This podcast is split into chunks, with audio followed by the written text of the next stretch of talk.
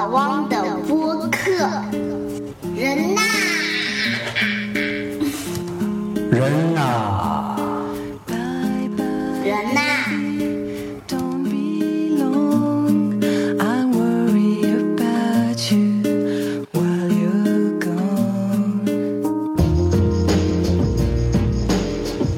大家好，我是老汪啊，又到了和大家来闲聊的时间了。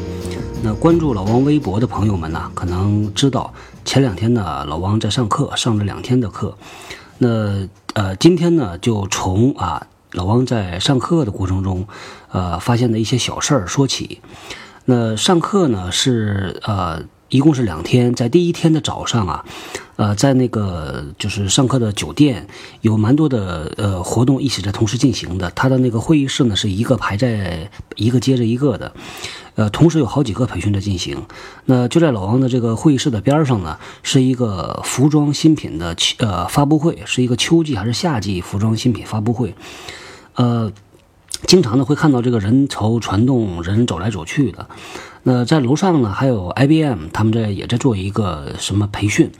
那很有趣的啊，就是有的人会走错房间。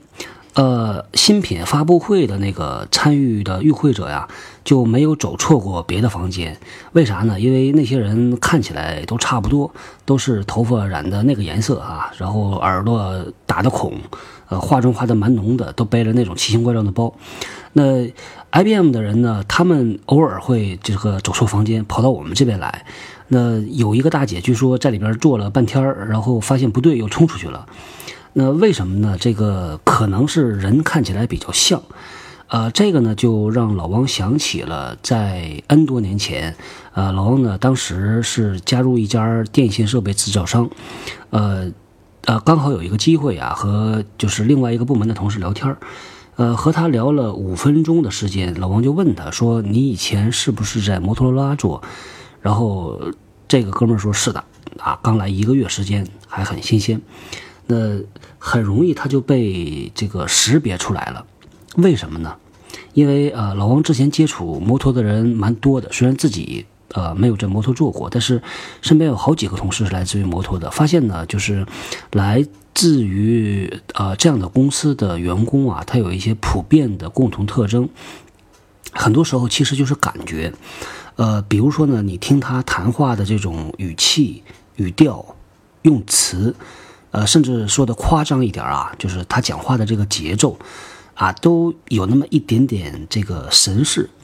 呃，所以这个呢，当时老王还没有就是强烈的意识说这是一个组织文化带来的影响，但是慢慢的越来越多的开始认识到啊，呃，一个强大的组织文化对于人的影响是非常非常厉害的，它的影响是潜移默化的。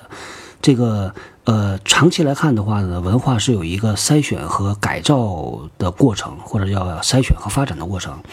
那适应这个文化的人，接受这个文化的人会留下来，慢慢的不接受这种文化的人呢，慢慢会被这个组织呃淘汰出去。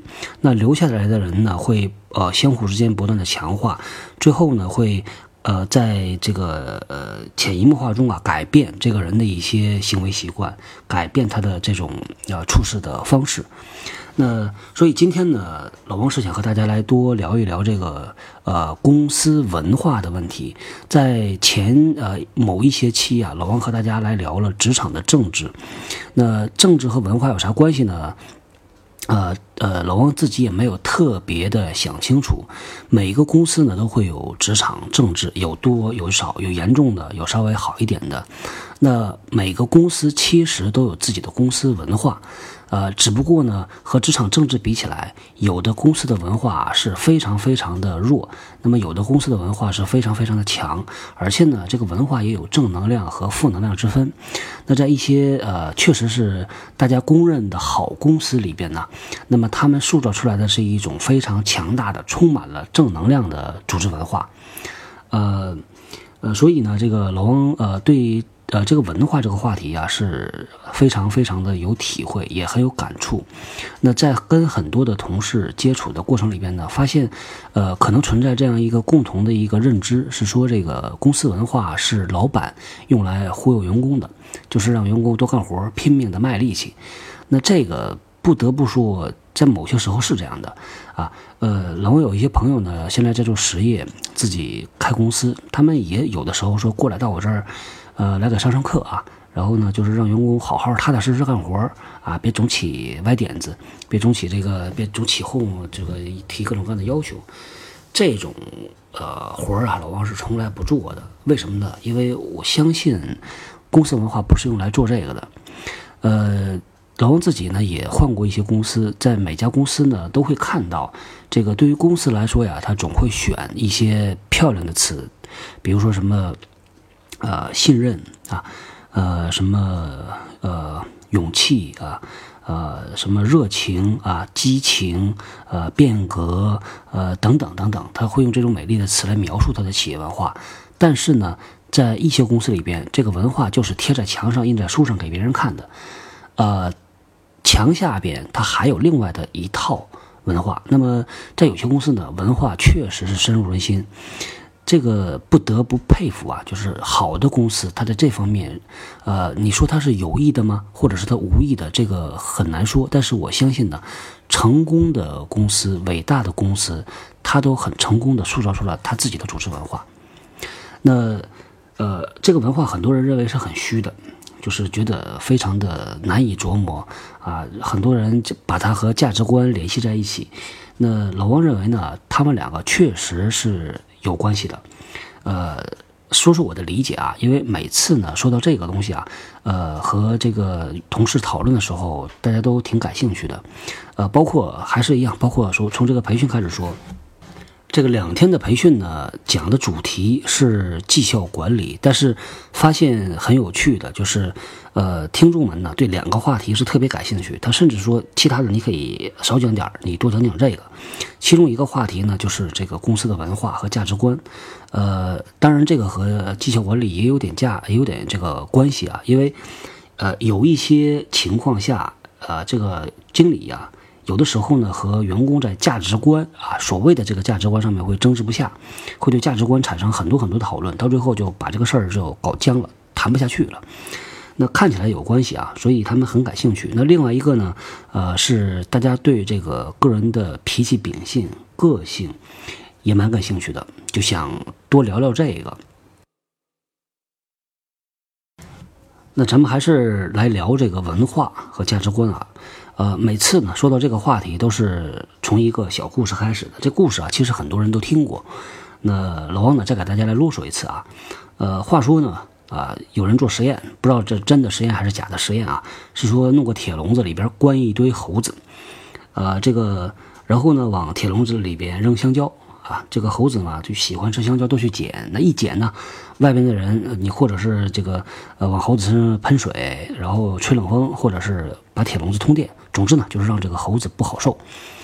反复几次啊，这个猴子呢就形成一个条件反射了，他就知道这东西啊，香蕉不能碰，碰了呢大家都要倒霉，无论是谁去碰的。那到了某一个阶段呢，你往里边再扔香蕉，这猴子就不会碰了。呃，那么这时候再放一只猴子进去，一只完全新的猴子。呃，这个新猴子呢进去之后啊。外边的人开里开始往里边再放香蕉，那新猴子不知道嘛，他就去捡这个香蕉，结果呢就被原来的笼子里边的猴子群起而攻之，一顿暴打，就不让他碰这个香蕉，因为这些猴子都知道，有人碰了香蕉，大家都一起倒霉，所以这个香蕉是不能碰的。那么，呃，被打了几次之后呢，这个第二个阶段进来的这个猴子啊，他学乖了，他说这东西不能碰啊，虽然他不知道为什么。那么到了第三个阶段，再放一只新猴子进来。同样的一样，再放香蕉，那么这个最新的这个猴子也会去捡啊。这时候呢，所有的猴子加上第二次放进来的这个猴子会一起去打它。呃，第二只第二次放进来这个猴子啊，他不理解啊，为什么这东西不能碰？但是他知道这个就是不能碰。所以在这个猴群里边呢，它已经形成了一个大家的共识，就是啥是对的，啥是错的。这个捡香蕉这个事儿是错的。那。呃，不点香蕉就是对的，所以，呃，其实这个故事啊，不知道是真的假的，但是呢，它其实说的就是这么一个文化和价值观的关系。所谓的价值啊，就是用来判断对错的。那，呃，每个人的价值观其实都不太一样。那你判断对错的标准和别人判断对错的标准也不太一样。开车的时候呢，有的人就是夹刹儿，他的价值标准是说，我能夹刹儿是因为我的车的技术好。那有的人呢是说夹刹儿这是违反交通规则的，肯定是错的。这两种人碰在一块儿就有可能顶起来。那所谓的价值观呢，所以它就是一个判断对错的标准。那啥叫文化呢？文化叫共同认可的价值观，叫所谓的 share 的 value，也就是大家共同认可的一件事儿的好或者是不好。那在一个公司里边呢，呃，大家呢如果共同认可了这么一件事儿，这么这种做法是对的，那么那种做法是错的，那也就形成了一个文化。无论大家认可的这个事儿是什么样的事儿啊，那比如说呢啊，大家想象一下，呃。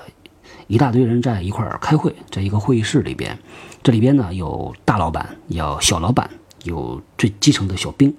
啊，大老板呢在讲一个事情，啊，讲着讲着呢，这个小兵就站出来了，说不对，这个事儿我看的以前和我听到的，或者是我曾经做过的，压根儿就不会这么回事儿啊，你说错了。如果发生这个情况呢，可能会有两种不同的反应。第一种反应呢是，呃，小老板还有其他的人觉得。呃，那你说就说呗，咱们讨论吧，没什么大不了的。这种情况下，说明呢，在这样的一个群体里边，大家对于等级，呃，没有那么多的要求，等级是可以逾越的，讨论是公开的，是比较的透明的。那么这是一种可能性。另外一个可能性呢，就是同样这个事儿发生了，小兵啊跳出来，在所有人面前说：“大老板，你说的不对。”如果发生这种事儿呢，如果呃。大家的想法是说，完蛋了，这个小兵，你在这个公司里日子到头了，你不用混了，脑袋坏掉了。那么，如果发生这样的情况，说明呢，在这样的一个群体里边，大家所认可的一个共同的价值观是，这个等级是不能逾越的，是不能越级挑战的。呃，这里边啊，就是没有所谓的对或者错，不同的公司有不同的文化，大家认可的对的事儿的错的东西都不一样。但是呢，当一个员工啊，一个人，他从这样的一个 A 公司跳到了一个 B 公司，他原来所认可的那些所谓的对的东西，到了这个公司，他可能就会有一个巨大巨大的冲击，他就会发现原来他习惯的、他认可的都不一样了。那他要去接受和适应新的那种对错的标准，那他就会有一个痛苦的过程。所以这就是呢，为啥很多人跳槽之后啊，觉得很难受。呃，越是这种公司文化差异大的公司，他越难受。老王一直呃举个例子是说，这有点像啊，就比如说一个外企的职业经理人，在外企里边摸爬滚打十几年，已经比较成功了。那现在呢，在民企里边出现了一个工作机会，他就去民企了。那可能有个更好的平台、更好的职位、更好的薪水。去了之后呢，觉得非常非常不适应，很难受。那你说一定是外企的比民企的好吗？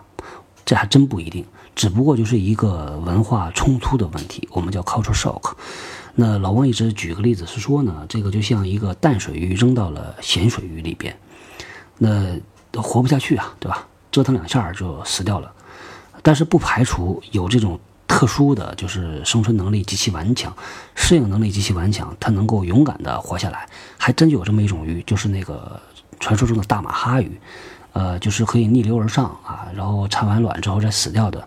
它是可以在淡水和咸水里面共同生存的。所以，这里这个世事无绝对啊，总会有人能够活下来，能够取得更一个大的成功。呃，所以这个就是呃，关于这个文化呀，在不同的公司里边，呃，无论它宣传的是什么，那么，呃，实际上。一定会有一个大家共同认可的公司呢。这个存在的时间越久，呃，人的这个待的时间越久，他们相互之间的这种互相的影响，呃，互相的认可的方式就会越牢固，就会形成一个比较强势的公司文化。在美国公司里边呢，老王的感觉是这样啊，美国公司的这个公司文化呢是比较简明的，简单明了直接，呃，就有点像撞墙啊。如果不对，撞上去了就觉得挺硬的。那么在欧洲的公司呢，它的文化呢相对来说啊就比较的软，有一点点像那个一个特别大的果冻啊，你撞上去了，呃，感觉呢有阻力，但没那么的硬邦邦，但是还是被软绵绵的顶回来，到最后你又回到了原点。所以在这儿呢，就是呃，关于这个呃文化呀，很多人可能没有特别的意识到，在换工作的时候呢，可能考虑比较多的啊，就是呃职业发展啊，离家远近啊，然后老板好不好，职业机会好不好，薪水等等等等。他可能会比较少的考虑这种文化的问题，那往往很多人也就因为这种文化的问题栽在上面，所以我们在招人的时候呢，就是从专业的角度来讲，我们一般会看几方面的就是符合。第一个是能力的符合，你起码有能力做这件事儿。那么第二个呢就是你的职业发展方向、你的期望和我们提供的机会的符合。第三个是最难看出来，也是呃。相对来说最重要的就是文化的符合，所以只有这三方面的符合都符合了之后呢，啊，这个人才比较有大的可能在一个新的公司里边活下来，并且能够更进一步。呃，就是关于这个文化，老王就一下就想到了这些内容。那再说一下呢，就是刚才说啊，很多公司呢都是把很多漂亮的字眼儿放在这个文化里边的来宣传。那你说他是骗人的吗？老王觉得坚决一定不是这样的。呃，从一个公司啊，这个 owner 的角度，比如说你是你你开了家公司，你做了三十年，最后你变成这个董事会主席了，你下边两万的员工啊，一年多少亿的多多少亿几十亿的美金的生意。呃，你去运营这样的一个公司啊，那你希望的是什么呢？你肯定希望这个公司能够一直持续的盈利，一直持续的发展下去。那你会发现呢，你会呃发现啊，在这样的公司里边呢，你希望的大家员工做事的方式应该是那种信任的，因为信任降低沟通成本。应该是诚实的，因为诚实它不会骗公司的钱，不会骗客户的钱，不会造成潜在的危险。应该是团结的，因为团结会减少很多内耗，公司的效率会提高。所以，从一个最高层的公司的管理者来说，他一定希望，他下面的这些员工、这些团队都是这样，啊，既啊有信任，既啊又诚实，又努力工作，又相互团结。所以他设定这个公司文化价值观的时候。他就一定会把这些东西啊，都一个一个一个写进去。所以，呃，做企业呢，他不是开这个呃教堂，他不是要培养圣人，他把这些目标写进去的原因，不是说他认为你们都这样做，你们都是好人，不是的，因为他坚信，如果所有的人都这么做，对于公司长期的盈利和长期的发展是绝对有好处的，所以他是发自内心打心眼里头。希望和要求你们这么做。OK，那再来说一说啊，这个说的大了，咱往小里头说。如果你现在带团队啊，你管那么几十号人，那你想在这个团队里边营造出一种你喜欢的、你认可的文化，呃，有什么方式呢？这个呢，问题也是呃，在老王的两天培训里边啊，被几次问到的，大家也都挺感兴趣的。那呃，老汪呢是这样想啊，就是，呃，其实你说这个文化呢，说复杂也不复杂，但是想真实现它是需要时间、需要努力的。如果你真的带了一个团队，你想让大家共同认可一些行为，那么你可能要从两个方面，呃，老王把它总结为一个叫做硬的手段，一个叫软的手段，来进行这个呃呃这个建设啊。从软的方面来讲啊，可能呃第一呢就是。你要去鼓励那些对的行为，那些你希望出现的行为出现了，那你就要及时的表扬鼓励，让大家知道他是因为什么被表扬的，啊，这样所有人都知道这是你的期望和要求。那么对于那些不好的、你不希望出现的行为，那你就要去制止。这个说起来容易，做起来非常难，因为啊，在实际的情况里边，呃，你会面临很多很多的这种矛盾性的选择。那么还有自己要以身作则，你自己要做出这个样子出来。你要大家这么做，你自己先要这么做。那么还有呢，就是一些呃，这个总结起来啊，叫做工作的方式。比如说，大家是怎么进行传递信息的？大家是怎么沟通的？大家是怎么做决策的？大家呢是怎么啊这个处理冲突的？如果大家在一个办公室里边，每天中午和谁一起吃饭？啊，怎么去面对客户啊？你有客户的需求，有内部同事的需求，怎么处理的？是先推出去还是先接过来？等等等等，会有很多很多小的细节，所以要在这些方面关注呢，需要这个主管是非常花心思的。呃，当然，这个经过一段时间之后，他建设好了，这个团队啊是非常强大的。那么这是从软的方面，从硬的方面来讲呢，是在要借助公司的管理工具和管理手段了。那么也就是绩效管理工具。现在呢，市场上啊，这个绩效管理工具大同小异。就那么几个套路，那比较常见的一种呢，就是公司在呃在管理在评估员工的时候呢，从两个角度或者从两个维度，一个呢是你的达成的结果，一个是达成的方法方式，就是所谓的 what 和 how。那么，呃，从硬的角度来讲啊，你对员工有这样的要求，那你就需要在他这个过程里边把你的要求加进去，呃，比如说。呃，你要求员工独立的完成这个任务。所谓的独立完成呢，就是不需要他的主管花费非计划的时间。比如说，你需要这个员工啊，啊，他能够不断的进步。你需要他有一个很好的这个工作习惯，啊，他的这个呃所谓的这个 productivity 要有一定的这个要求。你通过这些方面的要求呢，你可以去，呃，从这个制度上对于员工的行为有一定的约束和评估，啊，那么这是从小的方面和大的方面。那对于一个大的公司来说，几千号人，啊，每个人呢都有自己不同的工作目标，方向上可能不一样，甚至有一些天然的冲突。那而且呢，他的工作的地点可能也不一样啊，他的工作的方式有天天在外边跑的，有天天坐办公室的，有跟人打交道的，有对着电脑瞎说的，呃，这些东西合在一块儿啊，你想要他们用一个共同认可的方式做事儿，是非常非常不容易的。那你有通过制度保证，比如说刚才说的硬的手段，你通过绩效管理的体系去约束。那从软的方面来讲，你想实现这样的，其实呢是一门科学，也是一门艺术。呃，找个时间啊，老王再和大家再聊。今天一不小心就讲的这个时间蛮长的了。好，那今天呢就到这里，再见。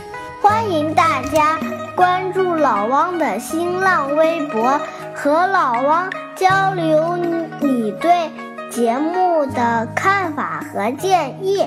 微博名称是老汪的播客，下划线人呐。